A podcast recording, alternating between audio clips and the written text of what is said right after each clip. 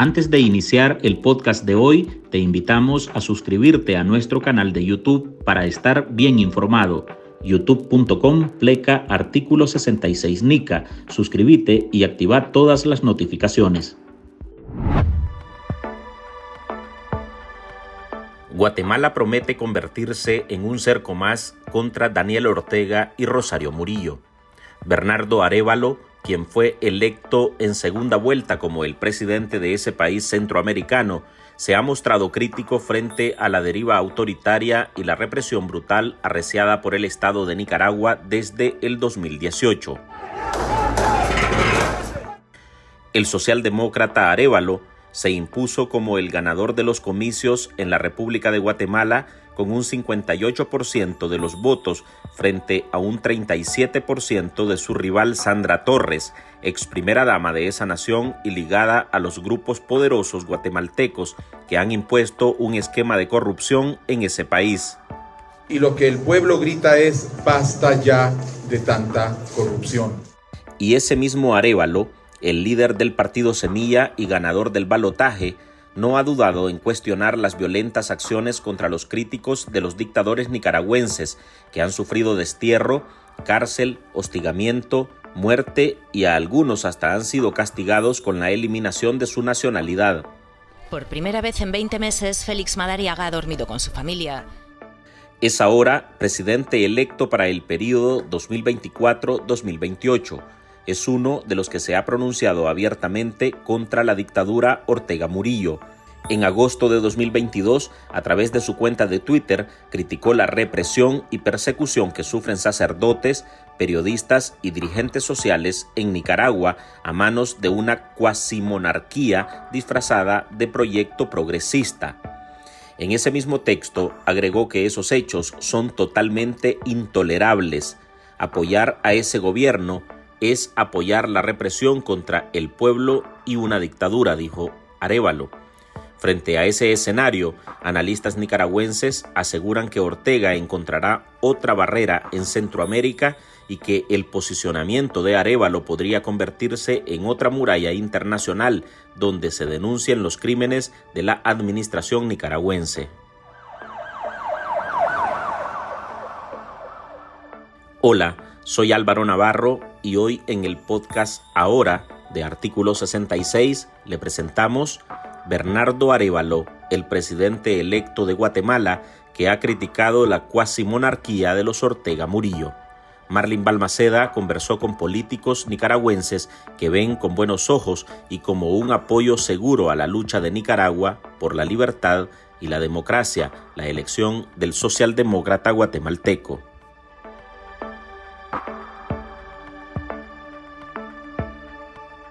Esta victoria es del pueblo de Guatemala y ahora, unidos como pueblo de Guatemala, lucharemos contra la corrupción. Es la voz de Bernardo Arevalo, el ganador del balotaje en Guatemala, un triunfo que ya se pronosticaba debido a que el líder del partido Semilla generó esperanzas de cambio para la población de ese país, que pide programas enfocados en la reducción de la pobreza y el debilitamiento de la violencia y la corrupción problemas permanentes que obligan a miles de ciudadanos de esa nación a migrar, en especial a Estados Unidos. Arevalo llega a las elecciones de ayer, a esta segunda vuelta, y es electo presidente de la República de Guatemala con un mensaje bastante claro en pro de la democracia contra la corrupción. Eh, y por esa razón, eh, los poderes eh, en, Guatemala y sobre todo representantes y funcionarios del actual gobierno quisieron impedir que el movimiento Semilla eh, participar en las elecciones. Hay que señalar además que esa amenaza no se ha diluido. Es probable que estos sectores corruptos eh, desaten acciones contra el propio presidente electo Arevalo o dirigentes del partido Movimiento Semilla. Arevalo, quien según el conteo del Tribunal Supremo Electoral alcanzó un 58% de los votos, tendría que tomar posesión el 14 de enero de 2024. Él, junto a su gabinete, tendrá que definir su política exterior. en la que incluye a uno de sus países cercanos, Nicaragua, gobernada por Daniel Ortega y Rosario Murillo, a quienes ha llamado cuasi monarquía disfrazada de progresista. El mandatario electo se ha mostrado firme y ha criticado la represión desmedida dirigida por el Estado nicaragüense contra los críticos a la pareja dictatorial. Esos que están presos ahí son los hijos de perra de los imperialistas yanquis. Esa no fue la primera vez que cuestionó la arbitrariedad que implanta el caudillo sandinista. En febrero de 2022, en una de las rondas de cierre de ONGs en Nicaragua, Arevalo denunció la eliminación a la democracia en este país. Esa vez aprovechó para tachar de régimen autoritario a los Ortega Murillo. Les restregó su represión al derecho a la organización, al derecho a manifestarse y denunció el afán de acallar las voces de protesta que señalan la injusticia y las prácticas antidemocráticas. Y en el caso particular de Nicaragua, el presidente Arevalo ya ha tenido eh, pronunciamientos bastante, bastante claros eh, de condena a la situación de violación de los derechos humanos que se vive en Nicaragua. De tal forma que yo saludo la elección eh, del presidente Bernardo Arevalo y creo sin duda pues que va a ser un contrapeso importante a esta eh, sombra de autoritarismo y de corrupción que hay en Centroamérica y que incluso ha llegado a controlar instituciones a nivel centroamericano como el propio SICA y eh, que también va a ser un factor que va a mover la transparencia y eh, en el Banco Centroamericano de Integración Económica. Quien habla es Héctor Mairena, uno de los nicaragüenses a los que el Estado decidió arrebatarle su nacionalidad. Mairena también es miembro de la agrupación política Unión Democrática Renovadora, una de las primeras en felicitar el triunfo de Arevalo. Nosotros estamos tranquilos porque sabemos que nosotros, Karin y yo, estamos delante de ustedes porque esa ha sido la decisión contundente del pueblo de Guatemala. El opositor considera que la llegada del sociólogo y diplomático de 64 años creará una trinchera frente a Ortega en organismos centroamericanos, misma idea que comparte el economista Juan Sebastián Chamorro, desterrado por los dictadores nicaragüenses, aunque él asume que tampoco Arevalo podría hacer un gran contrapeso en las decisiones que tomen organizaciones como el Sistema de la Integración Centroamericana o el Banco Centroamericano de Integración Económica. El presidente electo Arevalo ha expresado su em, posición con relación a, Nicaragua, ha definido, obviamente lo que todos sabemos, que Ortega es un dictador, eh, iba a tener una, una posición distante, eh, por suerte, eso es lo que nosotros esperamos con la dictadura. Sin embargo, el SICA tenemos que recordar que es un cuerpo colegiado de cinco naciones, eh, una enteramente aliada a Ortega, que es Xiomara en Honduras. Eh, la política de Salvador es ambigua y en temas económicos y de integración los costarricenses han sido por un lado bastante pragmáticos y por otro lado eh, no han sido tan directamente involucrados, de tal manera de que si bien es cierto que esto es un paso positivo para la región en términos de avance del de la democracia y un retroceso de las fuerzas oscuras de la corrupción. Eh, eh, en el tema del, SICA la cosa está un poquito más, más complicada de ver cambios radicales, al igual que con el BESIA. Ayuda definitivamente, pero es solamente un país, el país más importante de Centroamérica, la antigua capitanía, pero eh, un país no va a, el cambio en un país no va a ser este, eh, la diferencia total en, el sistema de, integración, que en todo caso es un sistema de integración eh, eh, política. Daniel Ortega y Rosario Murillo son señalados como responsables de crímenes de lesa humanidad. En el contexto de las protestas sociales de 2018 hubo 355 asesinados y la represión estatal ha obligado a más de 600.000 nicaragüenses a abandonar el país Permítanos hacer una pausa y al volver profundizamos en la propuesta de gobierno de Bernardo Arevalo.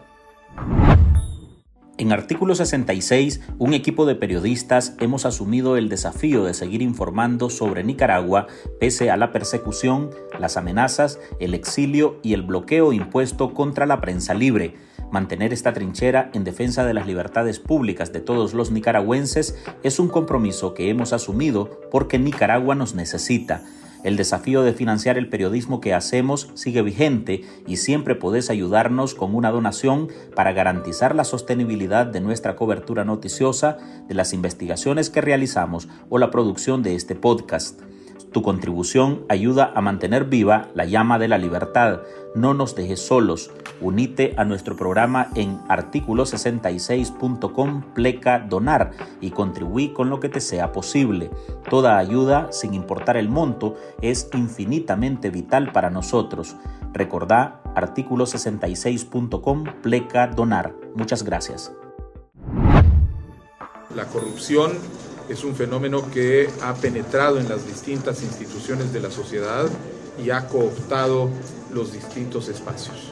Nuestra tarea va a ser recuperar esos espacios con todos los guatemaltecos y las guatemaltecas que siguen estando en esos espacios y que no son parte de la corrupción y que sienten también que sus instituciones están siendo asfixiadas.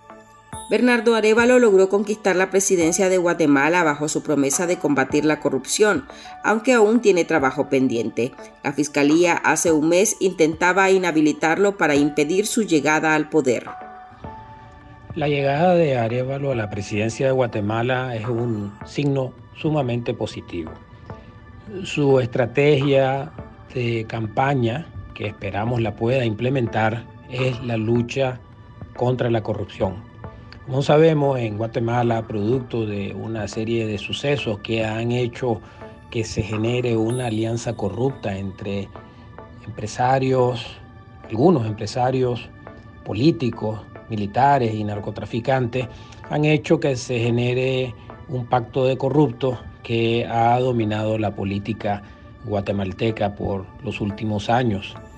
Este pacto de corruptos ha tenido consecuencias nefastas para la institucionalidad de Guatemala, para el país de Guatemala en su conjunto y el ahora presidente electo Bernardo Arevalo ha presentado una campaña que ha ciertamente, ciertamente llenado de esperanza y de ilusiones a los guatemaltecos. Los resultados son contundentes.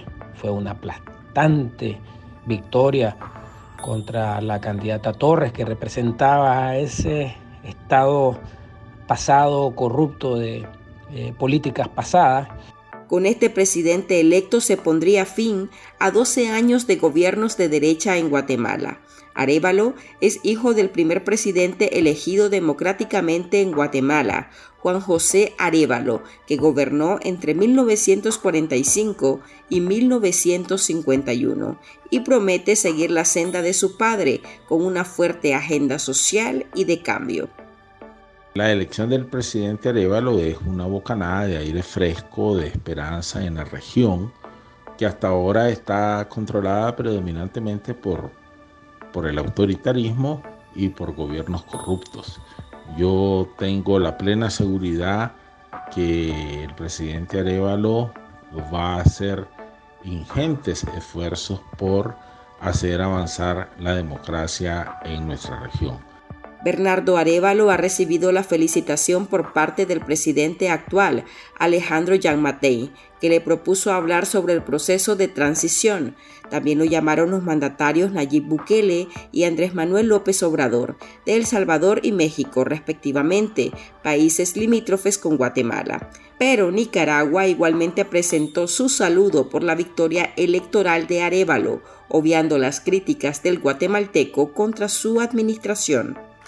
Se los deberían llevar para allá, para los Estados Unidos, porque esos no son nicaragüenses. Hasta aquí llegamos con esta edición de nuestro podcast ahora de este lunes. Recuerde que usted puede sumarse a este programa a través de nuestra línea de donaciones para que podamos seguir ejerciendo el periodismo libre y defendiendo las libertades públicas. Puede dejar su contribución en www.articulo66.com pleca donar. Gracias por seguirnos en todas nuestras redes sociales y por escuchar este nuevo episodio de Ahora el podcast de Artículo 66. Soy Álvaro Navarro, buenas tardes.